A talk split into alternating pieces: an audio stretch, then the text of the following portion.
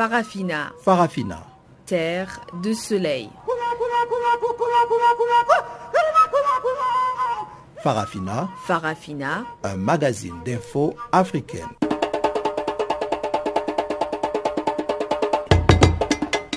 Présentation Pamela Kumba. Bonjour à tous et merci de nous rejoindre sur ce plateau pour une nouvelle édition des actualités en français sur Channel Africa. Nous émettons depuis Johannesburg et Ibrahim Revelino est à la technique.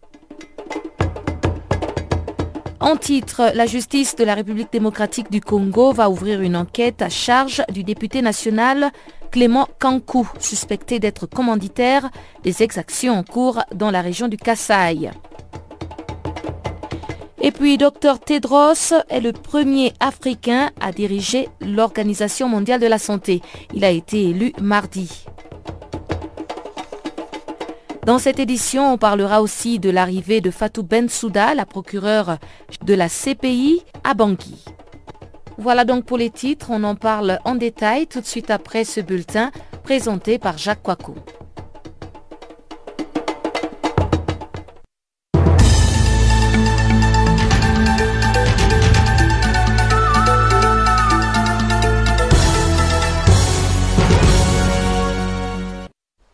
Bonjour, euh, commençons par l'Algérie. Abdelmajid Tebboune, nommé Premier ministre par Abdelaziz Bouteflika. Abdelmajid Tebboune a été nommé Premier ministre en Algérie en remplacement d'Abdelmalek Selal, a annoncé la présidente de la République. Il était, comme d'autres, sur les rangs. À 71 ans, Abdelmajid Tebboune, membre du FLN, a été nommé donc Premier ministre ce 24 mai, succédant ainsi à Abdelmalek Selal. Pour ce baroudeur de la politique, le Premier ministre remonte à 1991 au portefeuille des collectivités locales. En janvier dernier, déjà ministre de l'Habitat et de l'Urbanisme, il était nommé en sus ministre du Commerce par intérim suite au décès de Bakhti Belaïb. On le dit très proche du président Abdelaziz Bouteflika. Son nom avait été cité par des journaux algériens durant l'affaire Khalifa du nom d'un magnat accusé de banqueroute et détournement de fonds. Tunisie, le gouverneur de Tataouine présente sa démission dans un contexte de forte tension sociale. J'ai présenté tout à l'heure ma démission à monsieur le chef du gouvernement, c'est-à-dire Youssef Shahed, en tant que gouverneur de Tataouine pour des raisons strictement personnelles, a écrit Mohamed Ali Barouani sur sa page Facebook. Cette information a été confirmée par une source officielle ayant requis l'anonymat. Le nom de son successeur n'est pas encore connu.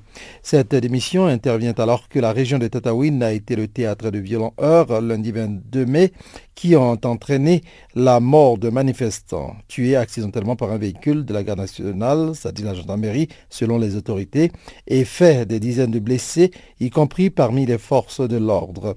Les postes de la police et de la gendarmerie de Tataouine, préfecture d'une région désertique située à 50 km de Tunis, ont aussi été incendiés et une information judiciaire ouverte. Un calme précaire a régné mardi, tandis que plusieurs milliers de personnes ont assisté aux funérailles du jeune manifestant tué à El Kamour. Mohamed Ali Bahroumi avait été nommé gouverneur fin avril à la suite du limogeage de deux hauts responsables préfectoraux. Deux jours plus tôt, Youssef Shahed et plusieurs de ses ministres avaient connu une visite mouvementée à Tataouine entre grève générale et slogans hostiles de certains habitants.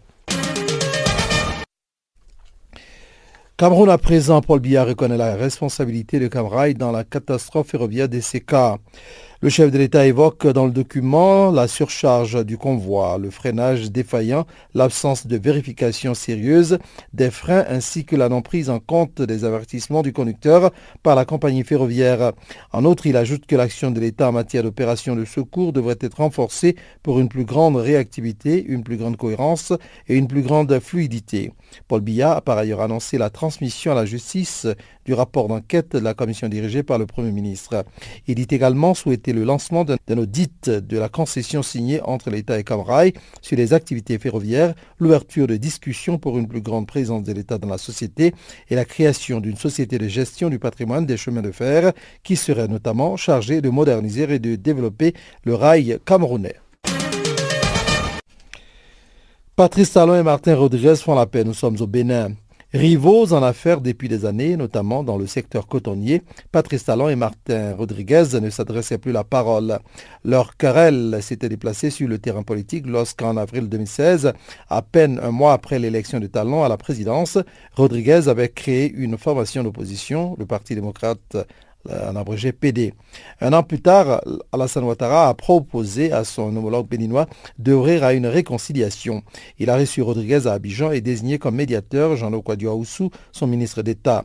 C'est en présence de ce dernier, de Joseph Djobenou, le garde des Sceaux, et de Pascal Irénée Koupaki, secrétaire général de la présidence, que les deux hommes ont réglé leur vieux contentieux au palais de Cotonou. L'État béninois devrait renoncer à nationaliser l'hôtel Marina Sheraton que Rodriguez avait acquis sous Mathieu Kérékou. De son côté, le chef du PD ne devrait plus prendre d'initiative susceptible de gêner Talon. Les deux hommes sont censés se revoir, hors la présence du médiateur ivoirien. Ce n'est pas la première fois que Ouattara met son entre-gens au service des Béninois. En avril 2016, il avait reçu à Abidjan Patrice Talon et Thomas Boniaï, le président sortant, en présence du Togolais Fornia Singbe. Depuis, aucun des intéressés n'a déterré la hache de guerre, du moins officiellement. Terminons par l'Italie. L'Italie a signé un accord avec la Libye, le Tchad et le Niger pour contenir l'afflux de migrants. L'Italie a donc signé dimanche 21 mai un accord avec la Libye, le Tchad et le Niger pour tenter d'endiguer le flux de migrants en renforçant les contrôles aux frontières et en créant de nouveaux centres d'accueil dans les pays africains. Une urgence motivée par ce chiffre. 50 041 migrants sont arrivés sur les côtes italiennes depuis le début de l'année, soit une hausse de plus de 45% par rapport à la même période l'an passé, selon le bilan diffusé lundi par le ministère de l'Intérieur italien. Réunis ce week-end à Rome, les ministres de l'Intérieur des quatre pays ont convenu de mettre en place des centres au Tchad et au Niger par lesquels les migrants d'Afrique de l'Ouest transitent pour gagner la Libye et, pour certains, l'Europe. Selon un communiqué diffusé dimanche par le ministère italien, les nouveaux centres au Tchad et au Niger, de même que ceux déjà en place en Libye, devront être conformes aux critères humanitaires internationaux.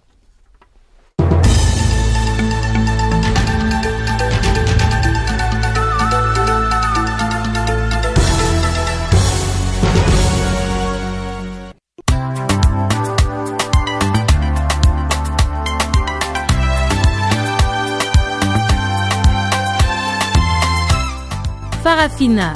Farafina.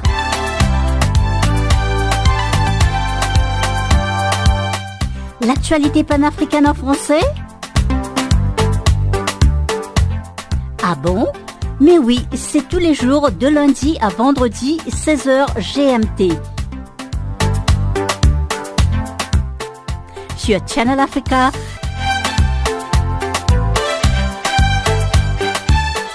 Et n'oubliez surtout pas de tweeter French Farafina.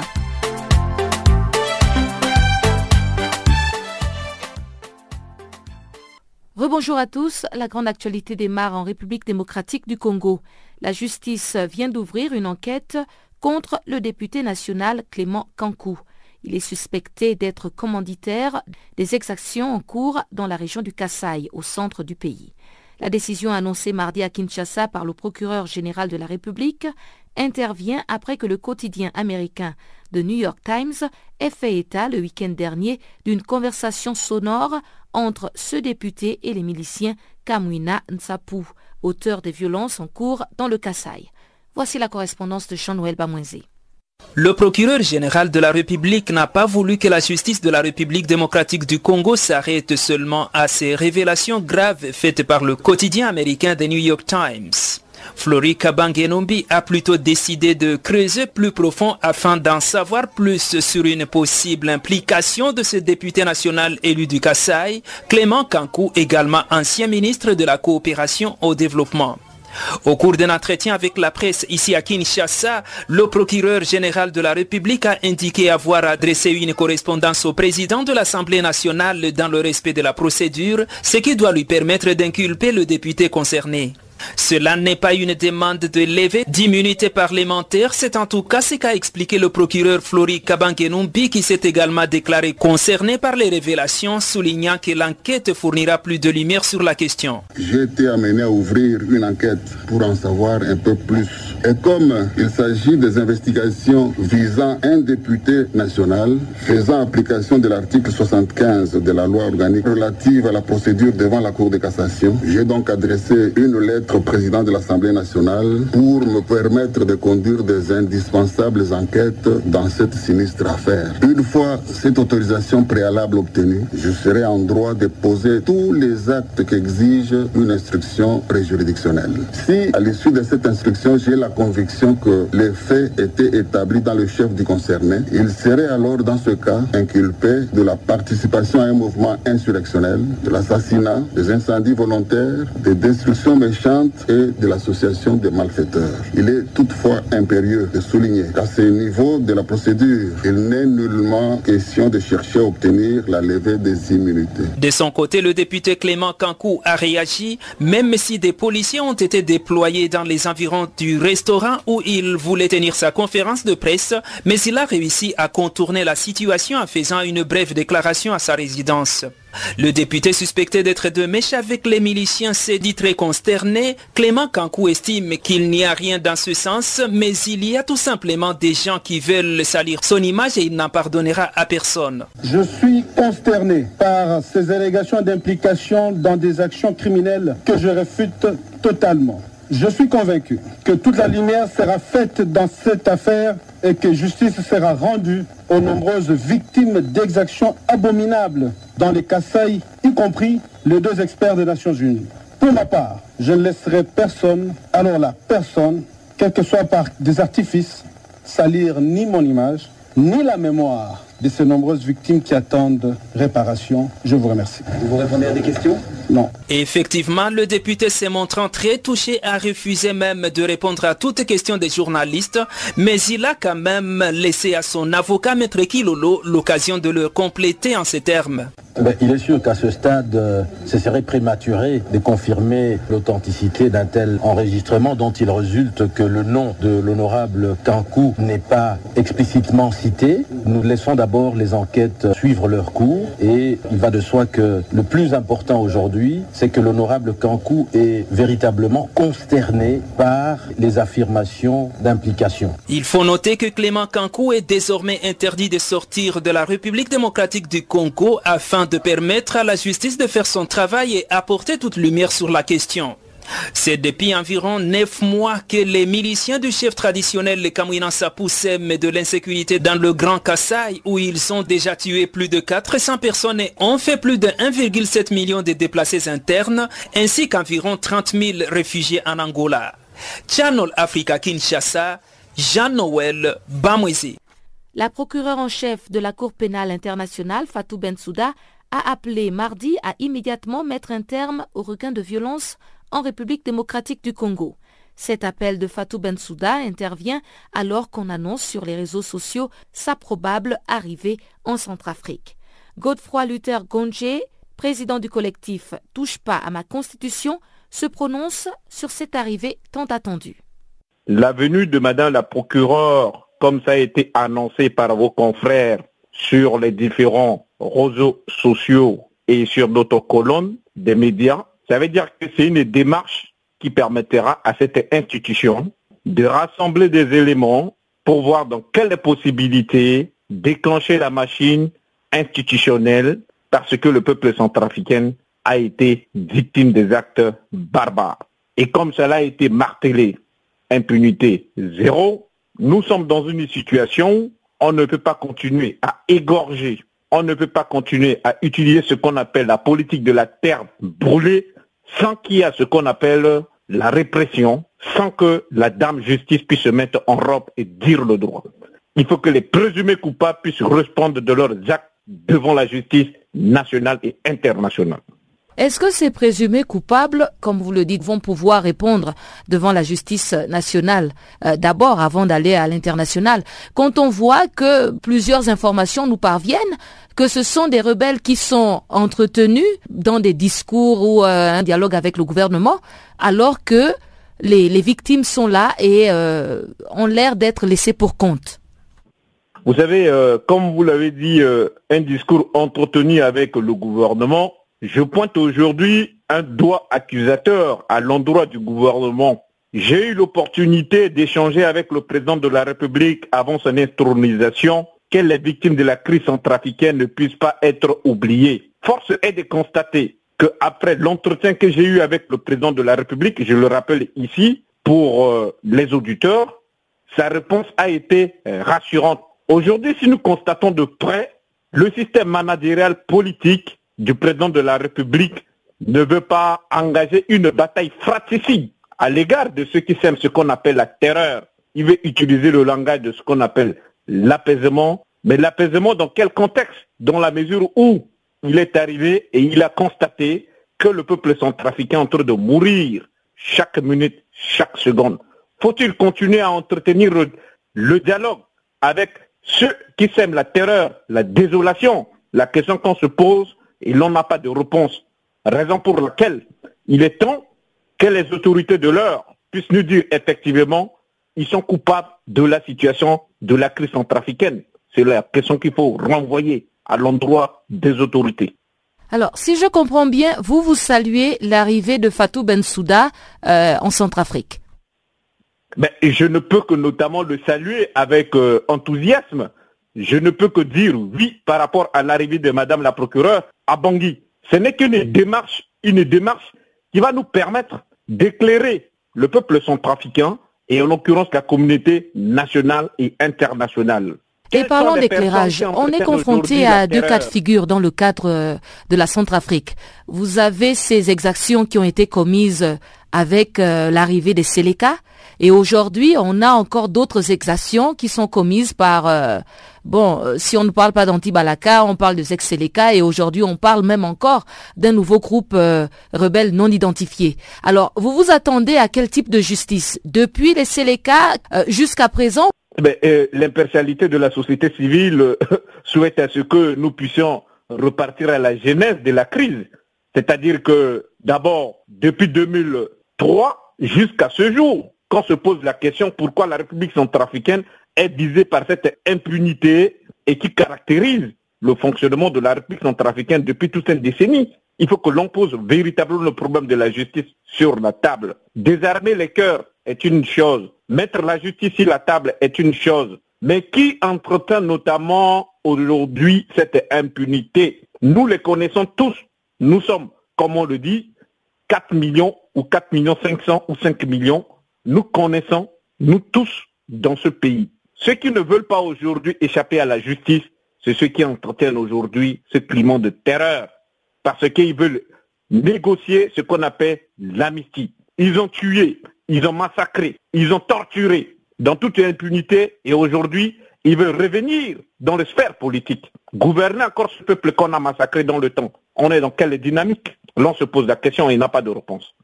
En Afrique du Sud, la bataille pour la succession est lancée et pour la première fois, le Congrès national africain enregistre plusieurs candidatures. L'analyste politique Jean-Donald Talati revient sur les principaux favoris du moment qui sont l'ex-présidente de la Commission de l'Union africaine, Kosazana Dlamini Zuma, et le vice-président Cyril Ramaphosa. Madame Zuma, je crois que ce qu'il faut retenir, c'est le fait que, cause du fait que nous avons plusieurs candidats au niveau de la ANC, qui se présente pour se faire valoir donc euh, à, cette, euh, à, la, tête du parti, c'est une indication que le centre ne tient plus, hein, que le parti n'est plus uni. C'est un parti qui est très fragmenté. Euh, jamais par le passé on a, on a observé ce genre de situation où il y a plus d'un candidat hein, qui postule le poste de président de l'ANC. Ça n'a jamais été vécu. À l'époque de Kabombeki, Zuma était le seul candidat. Donc on avait deux candidats. Aujourd'hui, on nous parle plus de dans certains des indications, nous parlent plus de 11 candidats. D'autres nous parlent de 6 candidats. Ce qui veut dire qu'il n'y a plus la confiance au sein du parti. Tout le monde pense que la situation est tellement, précaire que je peux, si je me prépare bien, émerger comme étant le candidat du parti. Donc les dés sont jetés. le parti est divisé, ce n'est plus un secteur pour personne.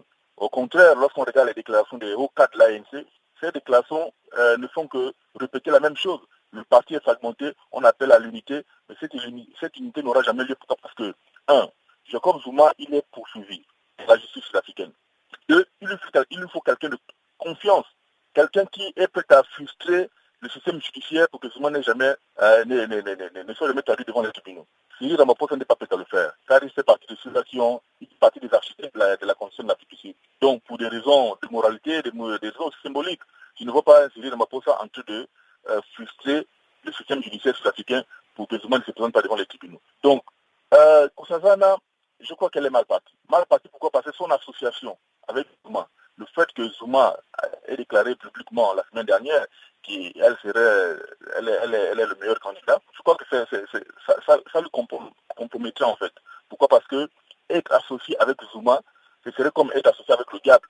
Et je ne vois pas comment est-ce que euh, Zuma euh, arrivera à se dissocier de, Jacob Zuma, même si certains disent que euh, c'est une dame qui n'est pas corruptible et tout le reste. Mais le fait que Zuma lui donne, le fait que Zuma l'endosse, cela constitue déjà un problème.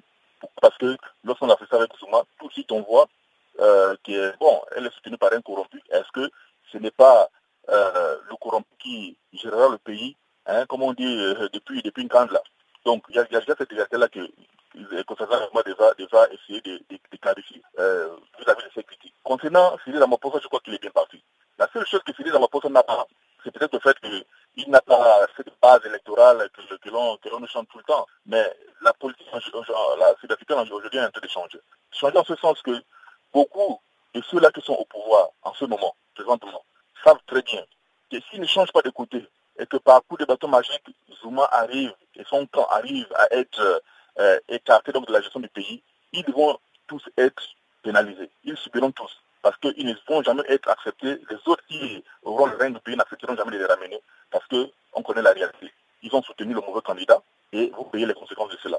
Donc je crois que beaucoup, pour des raisons de suivi politique, pour des raisons de garantie de leur emploi, beaucoup sont ceux-là qui, au dernier moment, vont, euh, vont, vont, vont, changer de côté, hein, pour utiliser cette expression-là. Ils vont forcément changer de côté.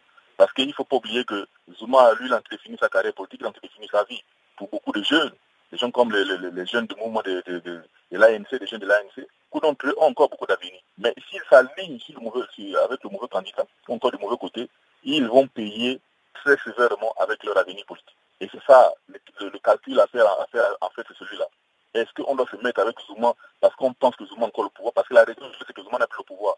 Il n'a plus de pouvoir. Aujourd'hui, on voit le SSIP, on voit le COSATU qui ne cesse d'appeler à la démission de Jacob Zouma parce qu'il est très très compromis et le fait qu'il se maintienne au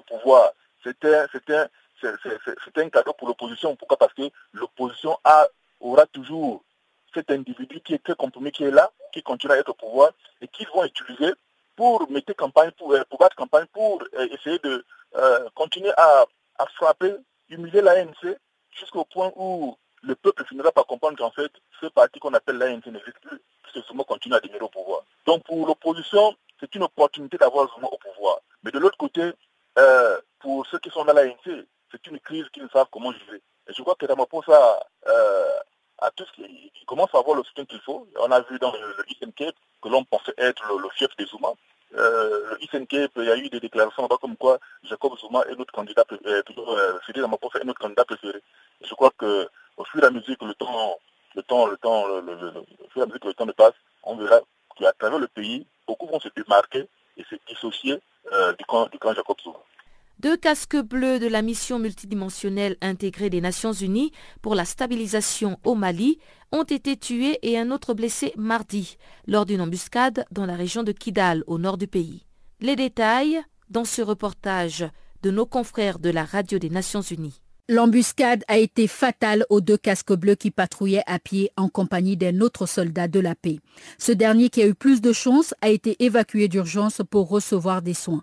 On ignore pour l'heure la gravité de ses blessures. La a aussitôt déployé une force d'intervention rapide sur les lieux. Tout le nord du Mali est devenu le théâtre d'attaques terroristes répétées ces dernières semaines. Selon le chef du bureau de la à Tombouctou, elle met à rude épreuve les nerfs des casques bleus et du personnel civil Rien qu'en un mois, le camp de la mission onusienne dans la cité des 333 saints a essuyé trois attaques au mortier, ce qui fait dire au chef de la MINUSMA Mahama Saleh Anadif que ces violences qui n'épargnent pas également les populations civiles et les forces armées maliennes ne visent qu'à ébranler les efforts du camp de la paix pour amener la stabilité et l'unité au Mali.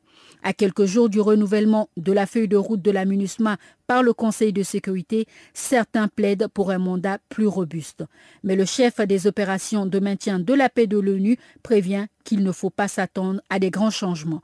En tournée la semaine dernière au Mali, Jean-Pierre Lacroix a pu constater la complexité de la situation. Selon lui, il y a plus que jamais urgence à mettre en œuvre l'accord de paix. Et je l'annonçais aussi en titre, Dr Tedros est le premier directeur général de l'OMS et il est originaire de l'Afrique. Réunie à Genève pour sa 70e assemblée annuelle, l'Organisation mondiale de la santé a élu mardi l'ancien ministre éthiopien de la Santé, Tedros Adhanom Ghebreyesus. Il devient donc le directeur général de l'OMS pour les cinq prochaines années. Il a été voté lors des élections qui se déroulaient pour la première fois à bulletin secret et à nécessité de trois tours. Dr Tedros a remporté 133 voix. Suivez le compte-rendu de Chanceline Louraquois.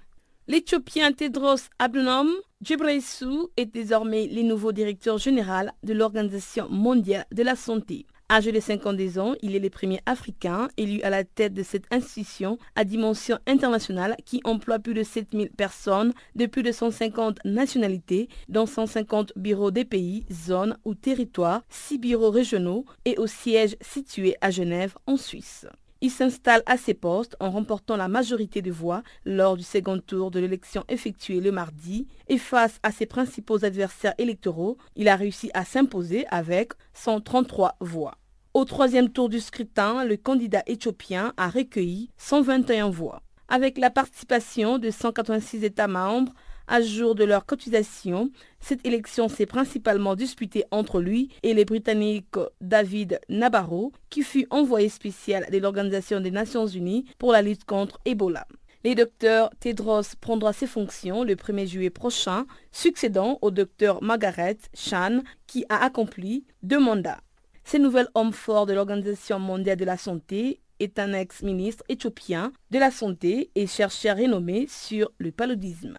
Dans son intervention avant le scrutin, Tedros a formulé cinq promesses qui devraient donc donner les tons de son mandat. La première est de travailler sans relâche à la mise en place d'une couverture santé universelle. Ce sera le centre de gravité de notre activités. C'est une question d'engagement politique. Il existe plusieurs options pour y parvenir. L'important, c'est que les États y parviennent, a-t-il déclaré. Renforcer les capacités des pays à répondre en urgence aux épidémies est la deuxième promesse a indiqué Tedros en rappelant qu'il avait fait pour son propre pays. Troisième engagement, c'est de développer les systèmes de santé locaux pour les soins de première ligne, les recueils des données, mais aussi la lutte contre les maladies non transmissibles en agissant sur les déterminants sociaux de la santé et contre la résistance aux antimicrobiens qui nécessitent une stratégie plus agile. Il n'a pas oublié le personnel de l'institution pour sa quatrième promesse, dont il veut stimuler l'état d'esprit pour faire de l'Organisation mondiale de la santé une organisation des classes mondiales. Les nouveaux directeurs de l'Organisation mondiale de la santé promettent également un équilibre dans le budget où les cotisations régulières des États ne représentent plus que 20% face aux 80% des donateurs volontaires d'acteurs étatiques ou privés qui décident des programmes financiers. Quant à lui, l'Organisation mondiale de la santé doit être transparente sur la façon dont elle utilise ses ressources et sur ses résultats. Rappelons que l'Organisation mondiale de la santé est l'un des principaux organes de l'Organisation des Nations unies. Âgé de 52 ans, Dr Tedros est donc le premier directeur général de l'OMS originaire d'Afrique. Il commencera son mandat de 5 ans le 1er juillet 2017 et je vous propose maintenant de suivre un extrait de son intervention après son élection. Au cours de mes discussions avec vous, une chose était vraiment claire tout au long de la campagne, c'est que tous les chemins mènent à la couverture de santé universelle.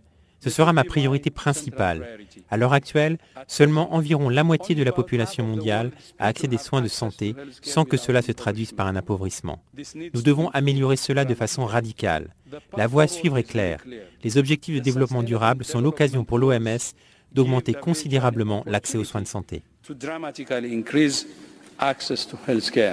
Chers auditeurs, si vous prenez le train en marche, nous entrons dans la deuxième partie de Farafina avec le bulletin économique de Chanceline Louraquois.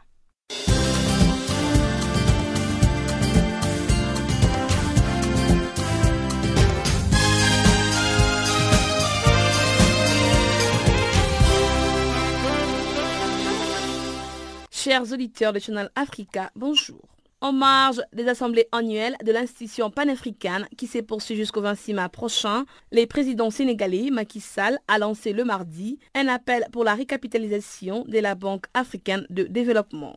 Son souhait est de voir les Africains eux-mêmes s'approprier de cette structure et que les non-régionaux puissent également renforcer les moyens de la BAD afin que leurs problématiques de développement soient atteintes. Parlant de la transformation de l'agriculture, le chef de l'État sénégalais a fait savoir qu'il est illusoire de parler d'émergence sans nourrir sa population. Et il a rappelé que l'agriculture occupe la première place dans la transformation structurelle de son économie, axe premier du plan Sénégal Émergence. Rappelons que la Banque africaine de développement a établi depuis septembre 2015 cinq grandes priorités sur lesquelles est alignée sa stratégie décennale de 2013 jusqu'en 2022. Il s'agit d'éclairer l'Afrique et lui fournir de l'énergie, nourrir l'Afrique, industrialiser l'Afrique, intégrer l'Afrique et améliorer la qualité de vie des Africains. Dans cette même optique, la Banque africaine de développement et la Société financière internationale ont signé le mardi un protocole d'accord en Inde. Cet accord est destiné à promouvoir les investissements en faveur des femmes en Afrique. L'accord est qualifié d'historique par les deux parties et s'avère une étape importante dans la réduction du déficit de financement pour les femmes entrepreneurs d'Afrique. Il s'échiffre à 42 milliards de dollars en Afrique, dont 16 milliards rien que dans l'agriculture. On rappelle, les services financiers sont souvent inaccessibles aux femmes entrepreneurs en Afrique du fait d'un fort taux d'intérêt et des modalités de remboursement peu souples. En Afrique du Sud, l'Union nationale des travailleurs du métal demande une transparence totale dans l'accord signé récemment par Isuzu et General Motors. L'Union nationale des travailleurs du métal d'Afrique du Sud a confirmé le mardi que General Motors South Africa a également émis un avis de réduction. Cette société a confirmé que sur une main-d'œuvre totale de 1500 personnes, près de 600 travailleurs devraient être retranchés d'ici les mois de juillet prochain. Par la suite, cette société a exprimé des inquiétudes quant à l'impact de ces pertes d'emploi sur les travailleurs ainsi que leurs familles. Bref, General Motors South Africa a l'intention de cesser la fabrication et la vente locale des véhicules Chevrolet sur le marché intérieur d'ici la fin de l'année. La Banque arabe pour le développement de l'Afrique a décidé le mardi d'octroyer une ligne de financement de 15 millions de dollars à Cori Bank International. Cet appui sera dédié au soutien des petites et moyennes entreprises. Les holdings bancaires basés à Ouagadougou a fait du soutien aux petites et moyennes entreprises un de ses challenges. Ces dernières années, la Banque arabe pour le développement avait déjà bénéficié de 38 millions d'euros auprès de la Banque africaine de développement, 10 millions d'euros du fonds OFID et 30 millions de dollars de la Société financière internationale. Cet investissement va servir en priorité au financement des besoins en capitaux à moyen et long terme des petites et moyennes entreprises, petites et moyennes industries ainsi que des institutions de microfinances. L'Agence des États-Unis pour le développement international et l'investisseur partenaire envisage d'élever 5 millions d'euros en faveur des jeunes entreprises des trois pays ouest africains. Il s'agit d'un programme innovant d'accélération à destination des jeunes entreprises situées au Niger, au Burkina Faso et au Sénégal. Les programmes visent notamment à orienter les flux d'investissement du secteur privé vers les entreprises en créant et en identifiant des modèles innovants et durables de soutien à ces entreprises. Selon les deux organismes, ces montants devraient être levés en dette et en capital auprès des fonds telles que les banques et business Angel sur la période au bénéfice de jeunes petites et moyennes entreprises dont les besoins sont compris entre 30 000 et 300 000 euros. Le partenariat accompagnera des start-up et petites et moyennes entreprises à fort potentiel afin de leur faciliter l'accès au financement à 50 des petites et moyennes entreprises au cours des trois prochaines années. En somme, les programmes prévoient l'octroi d'un capital d'amorçage et un accompagnement personnalisé des entreprises par les équipes des trois fonds sponsorisés par investisseurs et partenaires dans les trois pays.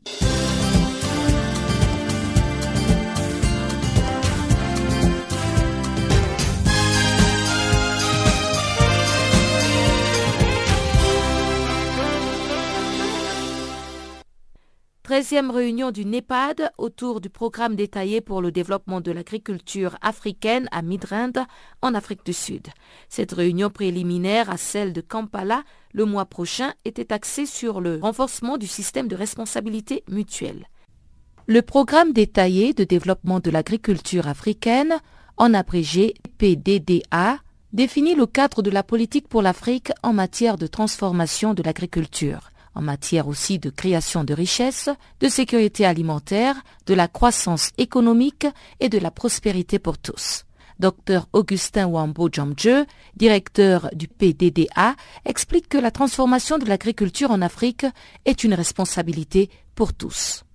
La 13e réunion est, comme euh, les autres qui l'ont précédée, euh, une opportunité pour les parties prenantes du PDDA de se retrouver de s'échanger des nouvelles sur les progrès réalisés dans leur contexte respectif, dans leurs efforts quotidiens pour contribuer à la transformation de l'agriculture sur le continent.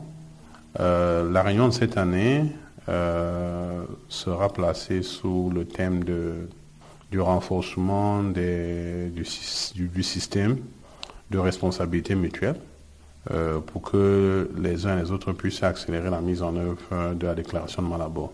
Donc il est question pour nous ici de s'assurer que euh, les systèmes que les pays ont en place sont suffisamment robustes pour pouvoir accompagner l'effort de transformation qui est mis en mouvement, que les systèmes que nous avons en place sont suffisamment robustes pour pouvoir non seulement collecter et générer des informations de qualité, pouvoir renseigner sur euh, les efforts de mise en conformité avec l'engagement de Malabo euh, par les pays.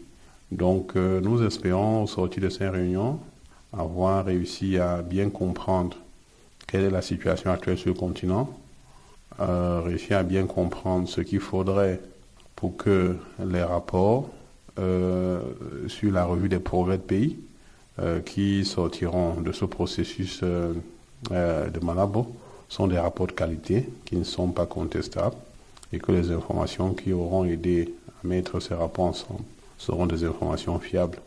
Le PDDA s'inscrit dans un cadre panafricain qui offre un ensemble de principes et définit les stratégies générales pour aider les pays à analyser de manière critique leur situation et identifier les opportunités d'investissement avec un retour sur investissement optimal.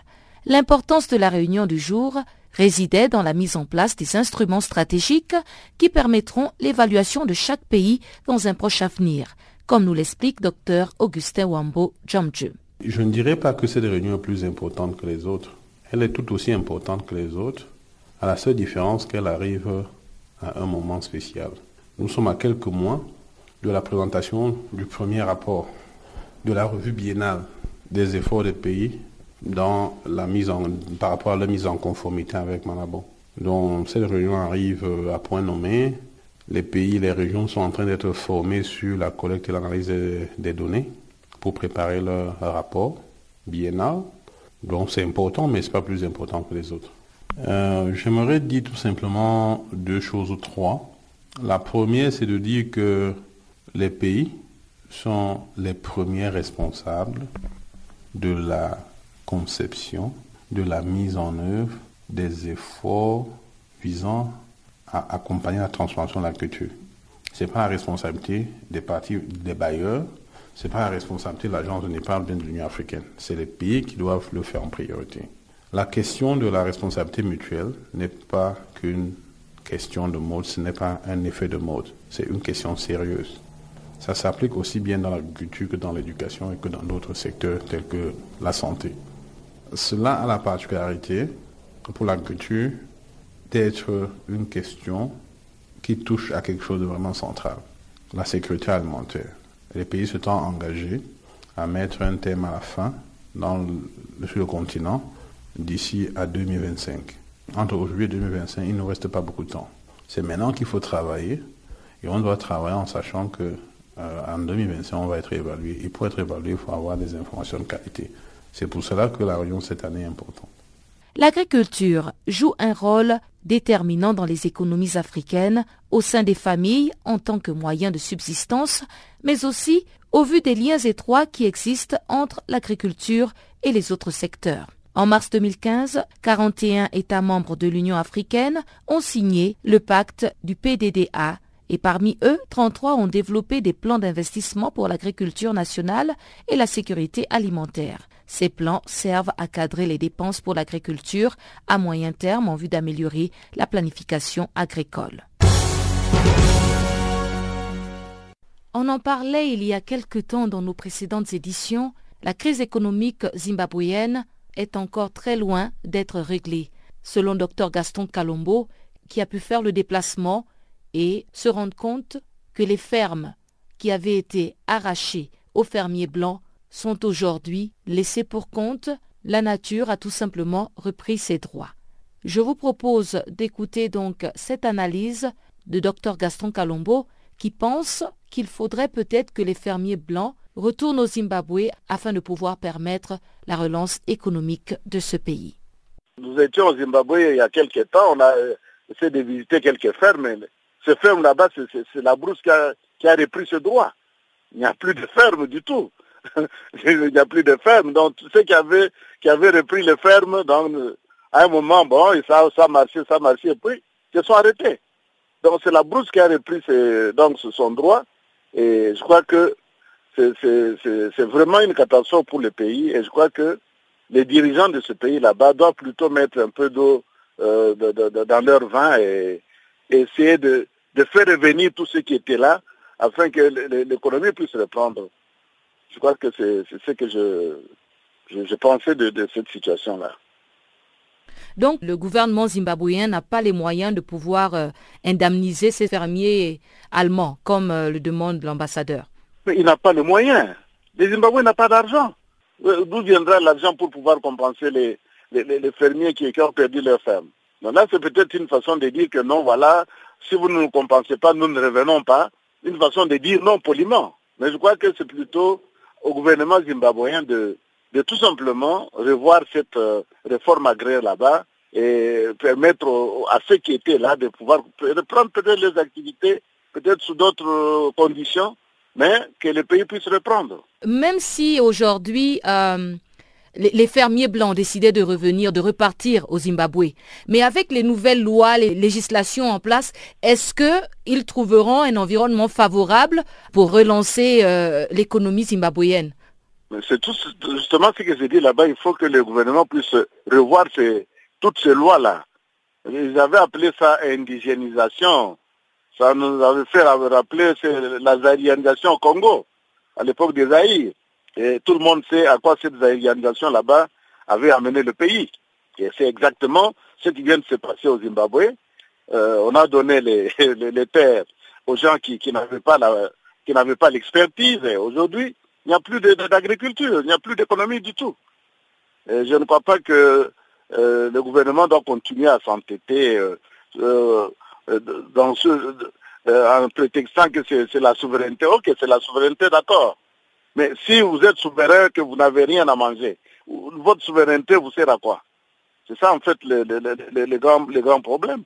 Le, gouvernement doit revenir sur ce, ce, loi là-bas et essayer de trouver peut-être la juste mesure, couper la poire en deux et permettre à tout le monde de pouvoir, de pouvoir fonctionner. C'est tout ce qu'il faut faire. D'autant plus que la plupart des fermiers qui étaient là-bas, c'était des Zimbabwéens. Sauf que leur problème, c'était des Blancs. Et c'était tout. Il n'y avait rien d'autre. Ces gens-là, la plupart étaient là depuis peut-être un siècle qui, vivaient là-bas. Est-ce que vous voulez que quelqu'un qui vit dans un territoire, après un siècle, vous lui dites d'aller chez lui? Chez lui, c'est où? C'est ça tous les grands problèmes. Nous avons des amis ici en Afrique du Sud qui, sont zimbabwéens jusqu'à aujourd'hui, qui sont des blancs, qui disent nous sommes zimbabwéens, chez nous, nous n'allons nulle part. Donc je crois que tout ça sont des réalités qu'il faut peut-être essayer de, de, de, pouvoir remuer, remettre tout sur la table et, pouvoir en parler afin que le pays puisse reprendre, euh, ne fût-ce que légèrement sur le plan économique. Sinon, c'est une catastrophe.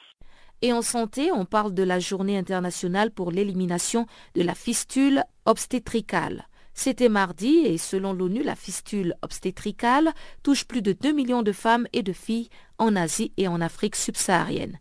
La fistule, qui a été largement éliminée dans les pays développés, peine encore à être éradiquée dans les pays en voie de développement. Michel Brun, conseiller technique en santé de la reproduction au Fonds des Nations Unies pour la population, nous en parle. Espoir parce que euh, c'est une euh, pathologie, la fissure obstétricale, qui est parfaitement évitable, que l'on peut réparer et par conséquent euh, on peut éliminer la fistule obstétricale en y mettant les moyens et en améliorant les conditions dans lesquelles les femmes accouchent. Donc espoir, espoir d'éliminer la fistule, espoir pour les femmes de recevoir une opération qui va permettre de les guérir Guérison parce que justement les techniques chirurgicales sont au point, de plus en plus de chirurgiens euh, sont en mesure de faire des réparations de fistules simples et de fistules complexes parce qu'on a deux cas de figure. C'est pas une chirurgie facile, mais on a de plus en plus de médecins formés pour cela et je dois dire que UNFPA joue un rôle important justement pour, euh, pour dépister d'abord ces femmes et ensuite les traiter et ensuite les réinsérer dans leur milieu euh, socio-économique. Alors vous parlez de pathologie. Est-ce que vous pouvez décrire euh, ce qu'est la fistule obstétricale exactement et combien de femmes ça touche dans le monde? La fissure obstétricale, c'est effectivement une, complication de l'accouchement. Hein. En général, c'est lorsque l'accouchement est prolongé, il y a euh, une souffrance donc des tissus au niveau de la voie vaginale qui fait que, euh, en fait, après, il y a une destruction de ce tissu et il y a une communication soit entre la paroi vaginale et l'urètre, soit avec euh, le rectum. Et donc, on a deux types de fistules. Une fistule où, en fait la vessie ou le, le canal urétral va communiquer avec la paroi vaginale et donc va y avoir une fuite de la vessie dans le vagin ou alors, ça peut être les deux aussi malheureusement dans certains cas, mais l'autre option c'est d'avoir une, atteinte de la paroi postérieure, donc derrière, qui fait une communication entre le canal anal et la paroi vaginale. On a à peu près 100 euh, 000 nouveaux cas de fistules tous les ans. Et grosso modo, on estime qu'on a environ 2 euh, euh, millions de femmes qui vivent encore avec une fistule obstétricale qui doivent être à réparer. Donc non seulement on a des nouveaux cas, mais on a beaucoup de cas qui attendent parfois pendant des années et des années, voire des dizaines d'années dans un certain nombre de cas, une réparation. C'est des chirurgies qui sont difficiles, qui sont chères et donc qui ont besoin d'être prises en charge réellement dans le cadre d'une stratégie de santé publique dans les pays, et c'est ce que soutient le UNFPA euh, dans tous les pays où il y a euh, un nombre important de cas.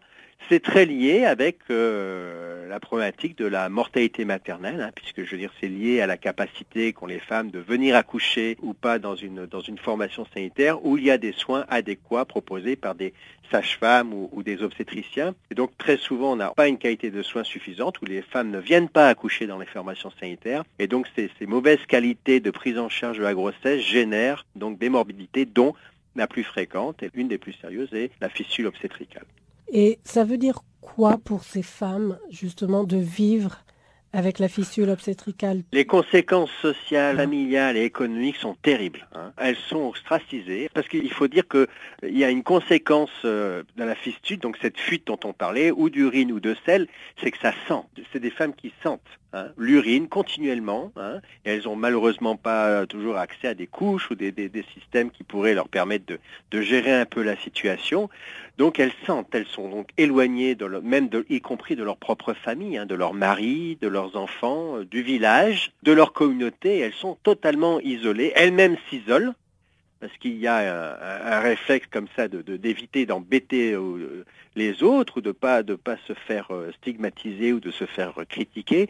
Donc c'est terrible à tel point qu'on a même du mal à les trouver. Quand on a des programmes pour donc les, chercher, c'est un peu un, vrai obstacle. Donc le premier problème, c'est de les trouver. Et ensuite, le deuxième problème, c'est d'arriver à leur proposer une, chirurgie. Et le troisième problème derrière, ça va être justement de les réinsérer dans leur milieu. Une fois guéris, le problème n'est pas terminé une fois qu'il est médicalement euh, réglé, ce problème, il faut encore euh, enclencher un processus de réinsertion dans le milieu familial et dans le milieu de leur communauté.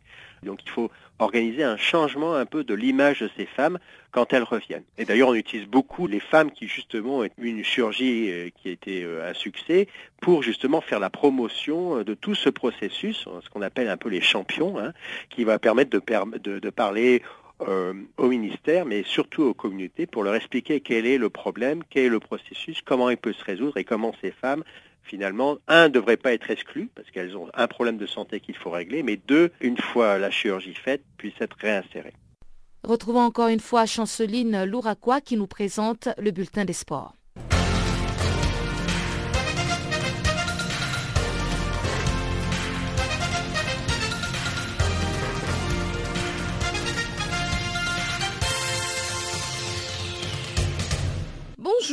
La Zambie confirme son statut de championne d'Afrique. Les Chipolopo ont battu l'Iran ce mercredi sur le score de 4 buts à 2. Un match qui s'inscrit dans les cadres de la deuxième journée du groupe C du mondial de moins de 20 ans qui se poursuit en Corée du Sud.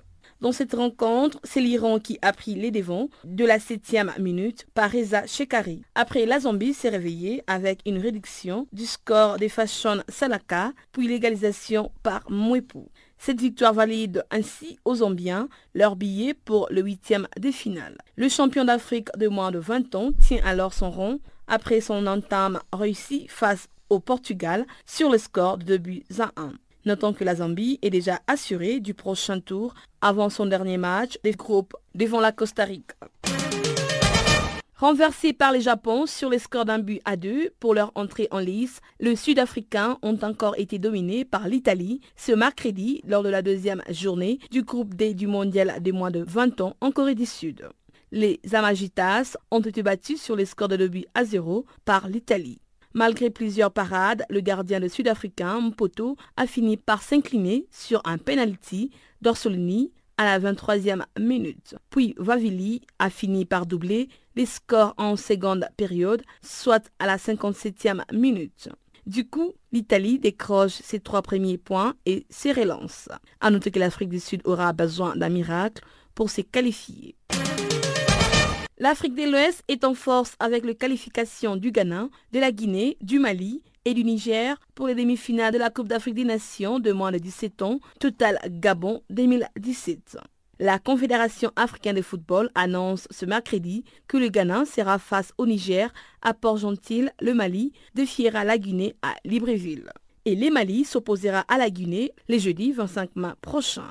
Ces matchs s'inscrivent pour les comptes de la troisième place et une finale de la compétition qui subissent des légères reprogrammations. Ces quatre pays représenteront également les continents au mondial de la catégorie en octobre prochain en Inde. Selon les classements généraux, le Ghana compte 7 points, le Mali 7 points, la Guinée 5 points, le Niger 4 points, le Cameroun 4 points, la Tanzanie 4 points, l'Angola 1 point et les Gabon comptent 0 points.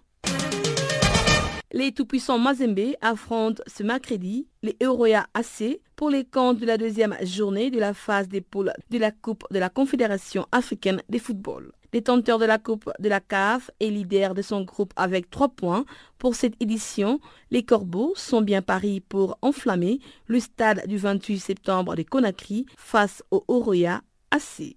Le déplacement du club congolais à Conakry en Guinée sera particulièrement suivi avec intérêt. Si les Corbeaux ont vaincu précédemment les Mounana, ils devront cependant se méfier du club guinéen qui a réussi un match nul contre le Supersport en Afrique du Sud. La Guinée s'est rattrapée le mardi en match comptant pour la deuxième journée de la phase des groupes du mondial de moins de 20 ans en Corée du Sud. Pour ce faire, le Silly Junior a partagé le point avec l'Angleterre. Ils ont tous fini par avoir un but partout. Le score a permis à la Guinée d'accrocher ses premiers points et avec ces points, le Silly n'a plus son destin entre les mains.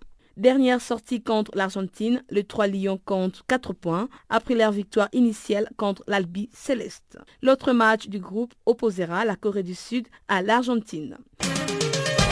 L'ancien président du FC Barcelone, Sandro Rossell, a été interpellé le mardi en Catalogne dans le cadre d'une enquête pour blanchiment d'argent provenant des droits à l'image de la sélection brésilienne des football.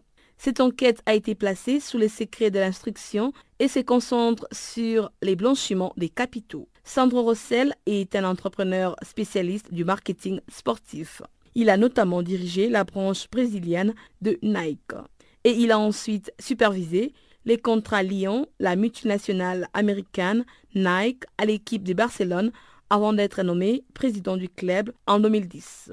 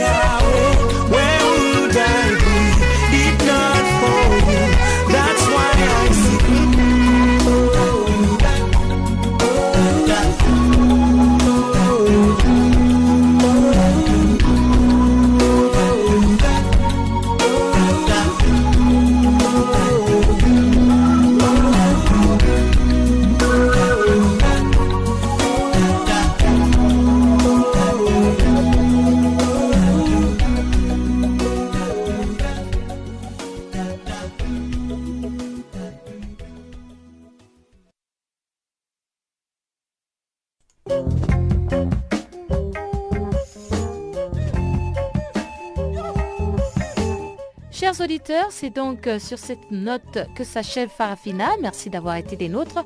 On se retrouve pour une autre édition des actualités en français sur Channel Africa, la voix de la renaissance africaine, une autre fois. Au revoir.